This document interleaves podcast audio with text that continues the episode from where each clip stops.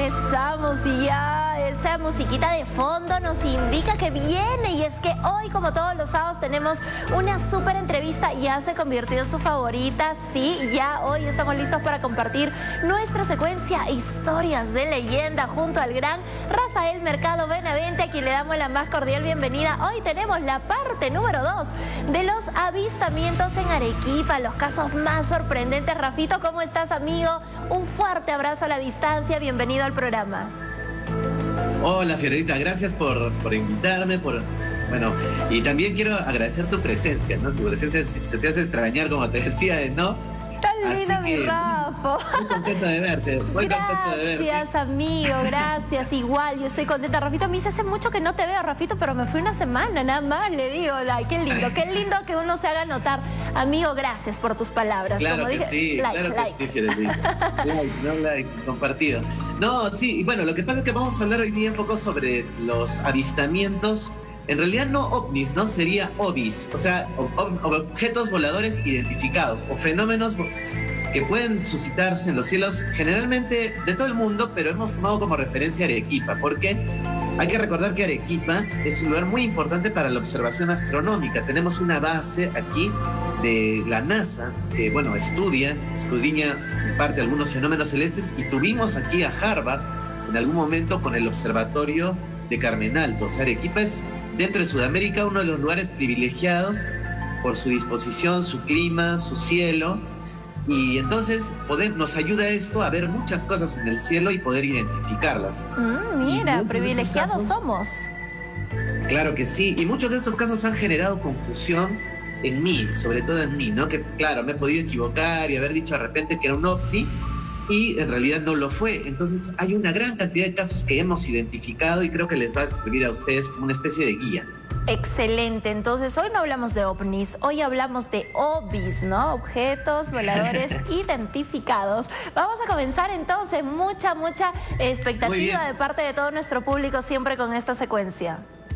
Las expectativas altas, como debe ser. Bueno, sí, hemos preparado un byte de video, así que cuando puedan lo sueltan. y es que, por ejemplo, vamos, Vamos a hablar así. Esto, por ejemplo, la semana, bueno, hace dos semanas más o menos, el 11 de mayo a las 5 y 52, muchas personas empezaron a reportar que estaban viendo un objeto en el cielo, ¿no? Y bueno, se trataba en realidad de, claro, sí era un objeto, ¿no? Pero era algo identificado. Fue la Estación Espacial Internacional que se vio en los cielos de Arequipa.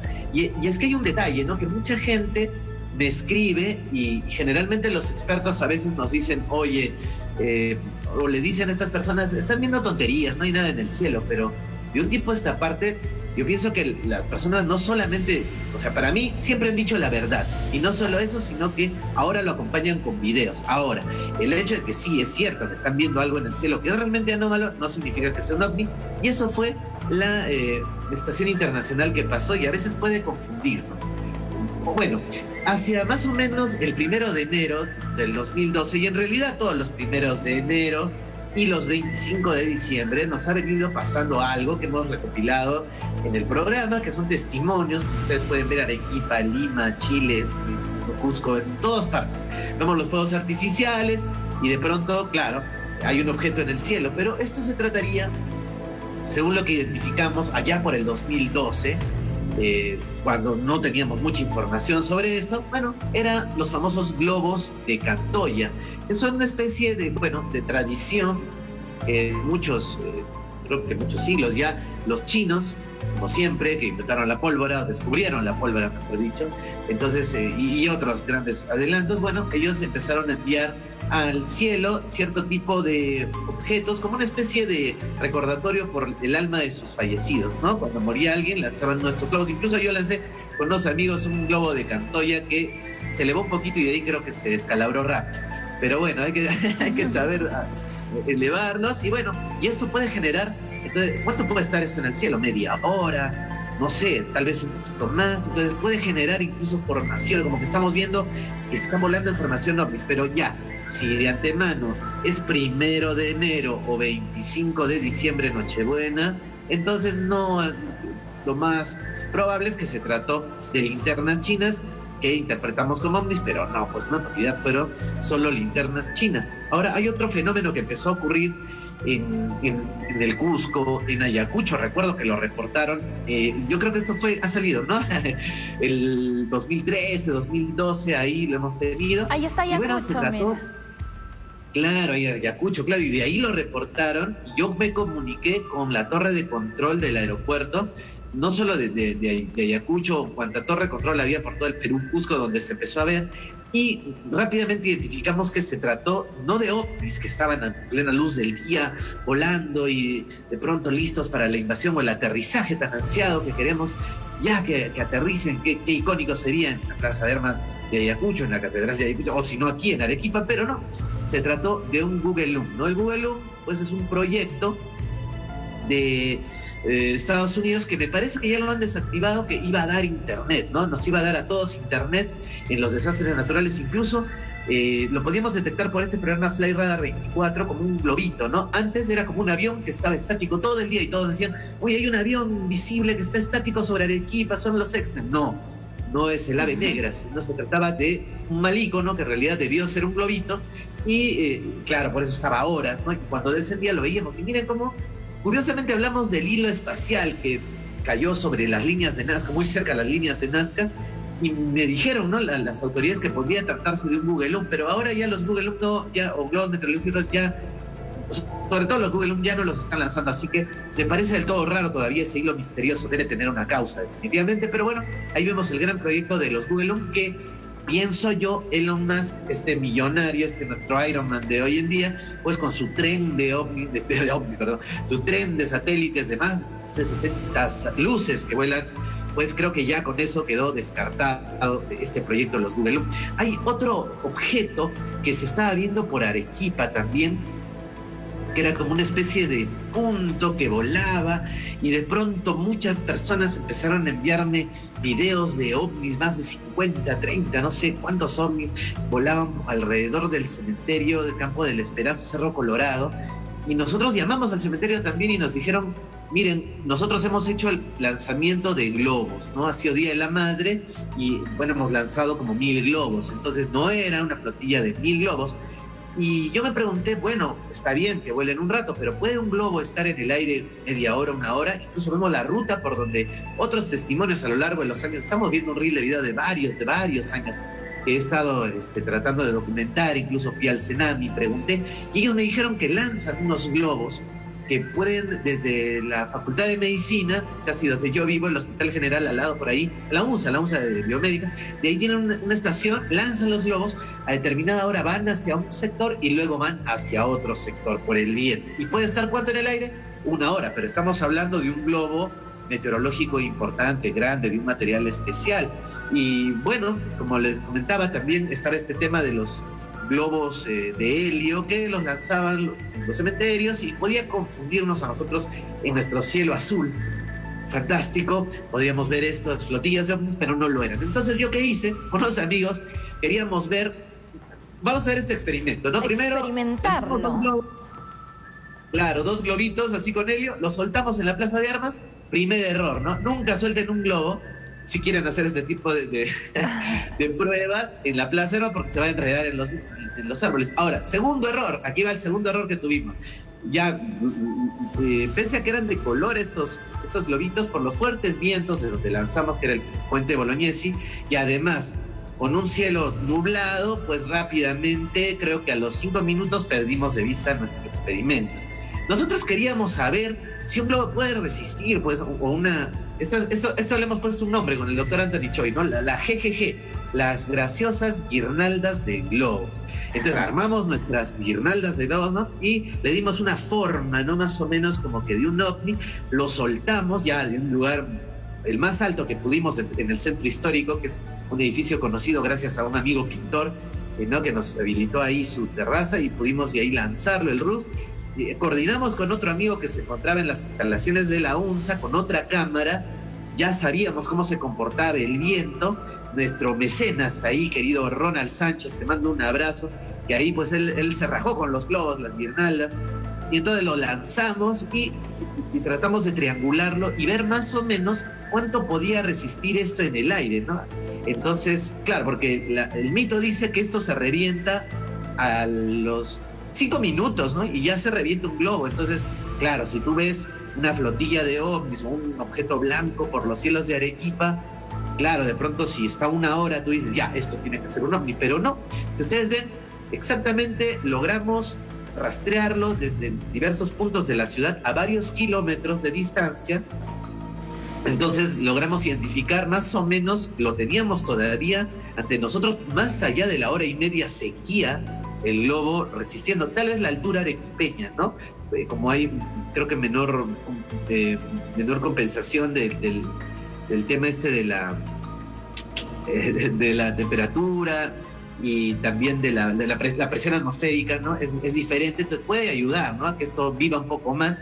Entonces, eh, bueno, pero lo pudimos identificar hasta una hora y media y, curiosamente, curiosamente, eh, la capital en Lima, yo recuerdo por aquellas épocas, estamos viendo todo un compendio de trabajos que van desde el año 2006 hasta, hasta hoy, ¿no? O sea, son más o menos unos 10 o 16 años de, de observación ¿no? de estos fenómenos, entonces tenemos un catálogo.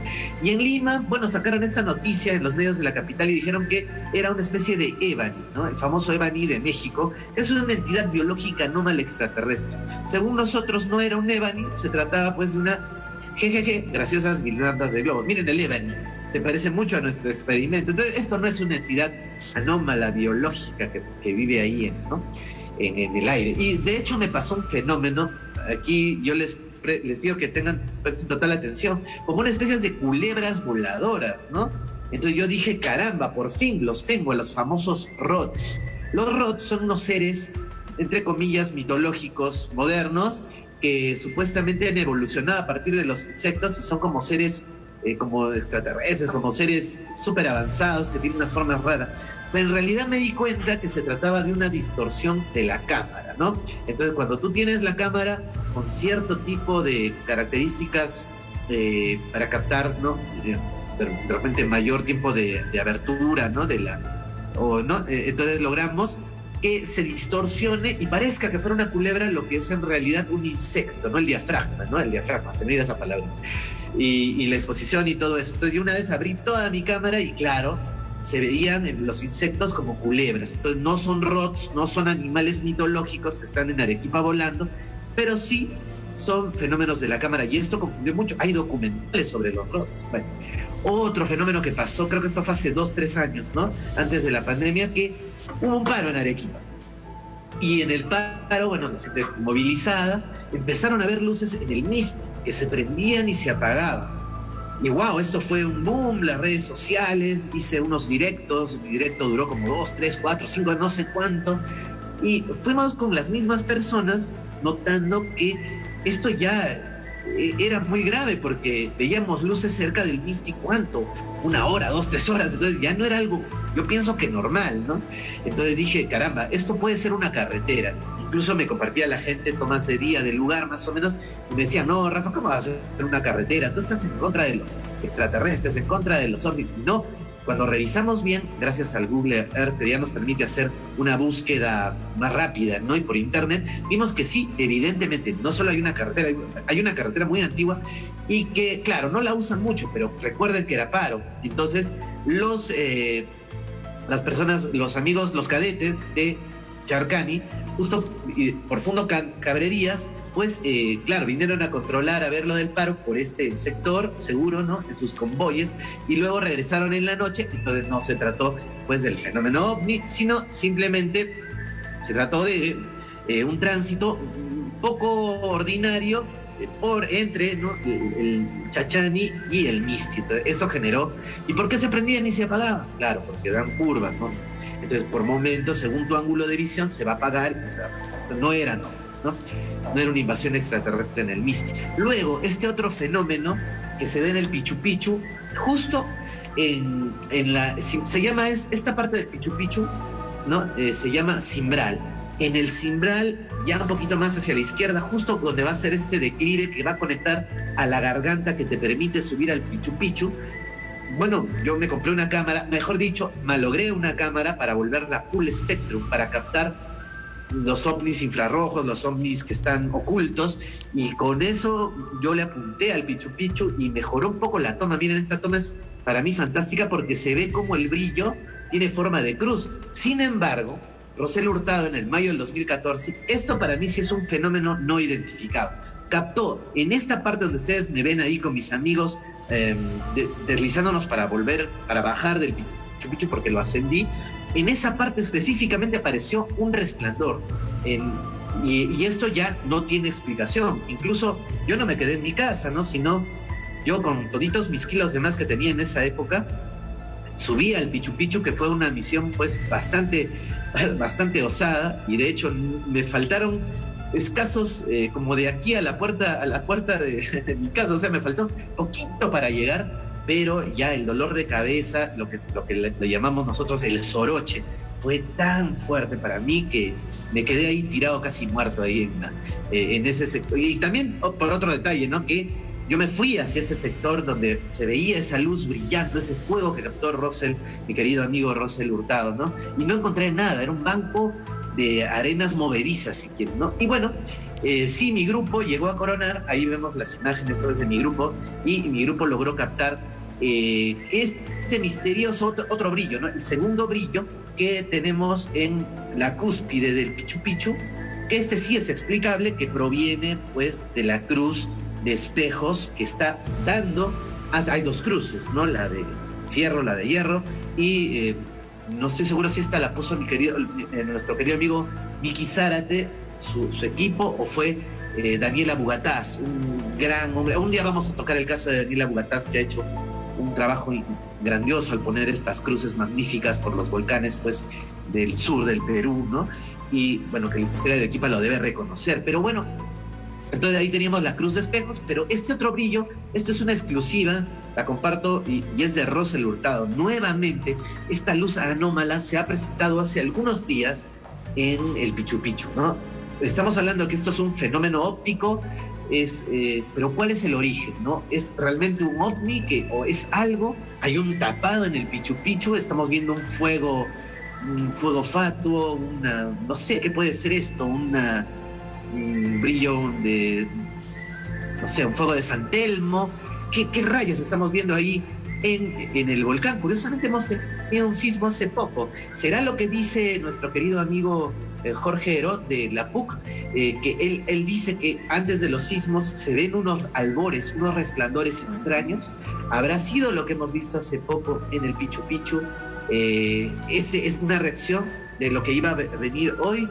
O, es solo una especulación. Recordemos que esto está en las crónicas, que antes de sismos que han ocurrido en Lima, frente a la isla San Lorenzo se han visto luces, ¿no? Cómo se prende. Y esto es un fenómeno de que la Tierra va generando cierto tipo de movimientos telúricos antes de los sismos, de los grandes terremotos, y estos van, esta energía se va condensando hacia las puntas, ¿no? En este caso las puntas vendrían a ser las islas, ¿no?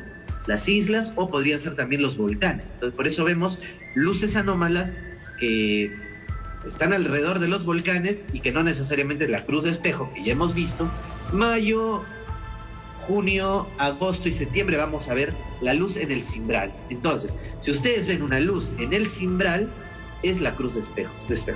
Si la ven, así en este sector donde hemos mostrado en exclusiva, porque no la hemos televisado, no la hemos subido a internet, y, le mando un saludo a Rosel Hurtado.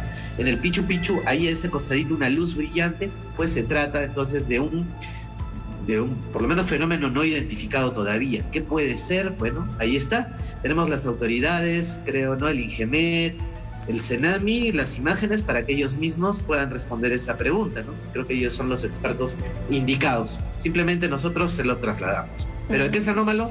Anómalo es. Así es, ¿no? No podemos evitarlo. Mira, qué interesante. Yo creo que nos hemos, nos hemos acordado de muchos de los sucesos que nos has puesto en pantallas hoy, nuestro queridísimo amigo, porque nosotros hemos visto eso, nosotros lo hemos compartido tal vez en nuestras redes sociales, nosotros tal vez muchas veces incluso hemos afirmado, hemos aseverado, pero tenemos que esperar, ¿no? Toda esa investigación que hay detrás de, y qué interesante además que se hayan atrevido ustedes a experimentar, ¿no? Lo que nos dice el tema de los globos y sí, pues ahora vemos con pruebas y con hechos que no son ovnis, son ovnis. ¿no? O fenómenos aéreos identificados. Bueno, en realidad ya, ya son, claro, cada uno se va identificando, uno fue un globo, otro fue la estación. Y al final, o sea, a veces las personas me mandan algo y me dicen, ya Rafa, di que es un ovni y, ponle tu sello y ya sácalo. Pero en realidad no se trata, la tarea del ufólogo, bueno, en este caso somos empíricos, como la mayoría, ¿no? Es simplemente, lo que tenemos que hacer es encontrarle una respuesta a lo que vemos. Si no encontramos la respuesta, recién podemos decir, ah, no tiene una respuesta. Bueno, lo archivamos, queda como un ovni. En realidad un ovni no, no es una definición exacta de un objeto, sino es al contrario. ante la escasez de herramientas que tenemos para, para identificarlo, decimos que es un ovni, pero hay un proceso que tiene que ser este, realmente muy fuerte, ¿no? Que es el tratar de identificarlo. Ah, por ahí empezamos. No empezamos diciendo, ah, ya tal persona ya captó una nave extraterrestre. Y luego va a venir otro y te va a decir, no, hermano, fue la estación internacional. Entonces ah, ahí quedamos un poco mal, ¿no? tiene que tener un tiempo también. Y mira, más o menos han sido 10 años o un poco más para poder identificar plenamente algunas cosas, ¿no? O sea, no es un trabajo como que rápido a veces, ¿no? Así como lo del Pichu. Mira, de repente esto del Pichu Pichu en unos 2, 3 años va a tener una explicación, ¿no? Yo ahorita, claro, por ahora es un fenómeno extraño, ¿no? Me parece súper raro y, y, mira, hemos ido ahí, Ferelita, yo he ido ahí, ahí casi me ha dado mi, shock, ¿no? de verdad no podía bajar, o sea, dabas un paso, me dolía la cabeza, las piernas, o sea, la presión ahí, para mí, ¿no? Y mira, imagínate que yo ya dejé esta práctica, pero yo fumaba, ¿no? Entonces yo incluso subí el pichu, pichu fumando, ¿no? Entonces es algo muy malo que nadie, no deben hacer y y bueno, los guías de montaña me dejaron hacer esto, pero bueno, en realidad eso no se debe hacer porque incrementas, ¿no? Soroche, tienes que ser una persona sana. Bueno, yo ahora ya dejé todo, no lo recomiendo para nada, pero te digo como una curiosidad, entonces casi no, no llego vivo y está esa luz ahí. Y ustedes han visto, amigos, no hay nada en ese sector de, de Pichu Pichu. ¿Qué será, no? ¿Qué será? Eso que brilla. ¿Qué será? En un par de añitos, como dice mi Rafa, vamos a tener ya las respuestas seguramente. Y si no, pues terminará siendo un ovni. Amigo lindo, invitemos a la gente a que te siga. Te en redes sociales con novedades. Cuéntanos todos los detalles y exagera, por favor. claro, no, gracias a, ustedes por darle también el, rebote necesario de esta noticia, pues que ya podemos comentarlo y que, bueno, lo hizo la semana pasada Javi, que, fue que vamos a salir en una, una serie de History Channel, que es lo inexplicable. Ya tenemos la fecha, va a ser este 6 de junio, el día clave para el Perú, pero bueno, en muchos aspectos, así que va a salir mi, participación el 6 de junio a las 8, 8 y media. Este, prendamos ahí History Channel para ver este capítulo que son entidades oscuras, ¿no? Vamos a estar contando un poco sobre mutilación de ganado, eventos inexplicables que pasan en Arequipa, en Cusco, cómo esto se conecta con Argentina, con Chile y también con Estados Unidos, que podría ser el ataque de un animal todavía no clasificado por la ciencia y que tiene cierto tipo de recorrido por Sudamérica, en América sobre todo. Está en América este animal. No sabemos qué es, y bueno, va a estar súper interesante. Van a haber repeticiones, yo lo voy a ir anunciando acá en mi así. Y luego vamos a tener otra participación hacia el 20 tantos de junio con otro programa que es Los Misterios del Perú, ¿no? Entonces son dos capítulos que vamos a estar ahí compartiendo con todos ustedes y bueno, agradeciendo siempre la gentileza de, de ATV Sur que me permite pues anunciar eh, estas actividades, ¿no? Y, también darle pantalla a nivel nacional a lo que hacemos. Lo máximo, y ahora a nivel este internacional, Rafito, miren qué bien, qué orgullo, qué orgullo, amigo. Búsquenlo en las redes sociales, en absolutamente todas, Facebook, Instagram, TikTok, YouTube, como Matergia, Rafael Mercado Benavente, ufólogo, y ahí encuentras todas, todas las, las pruebas, todas las evidencias, todos los experimentos y toda la información que él siempre comparte con nosotros también aquí. Rafa, querido, un fuerte abrazo un bonito fin de semana para ti. Nos reencontramos el próximo sábado en esta tu secuencia, historias de leyenda. Me encantó el tema. Ya saben, entonces siempre es importante el poder pues darnos esa oportunidad de investigación, el poder escuchar a los expertos, ¿no? Como bien lo dijo Rafa, el ser ufólogo es precisamente eso, no darle explicación a lo inexplicable. Nos vamos a la pausa, tengo más para ti, no te muevas, regresamos en breve.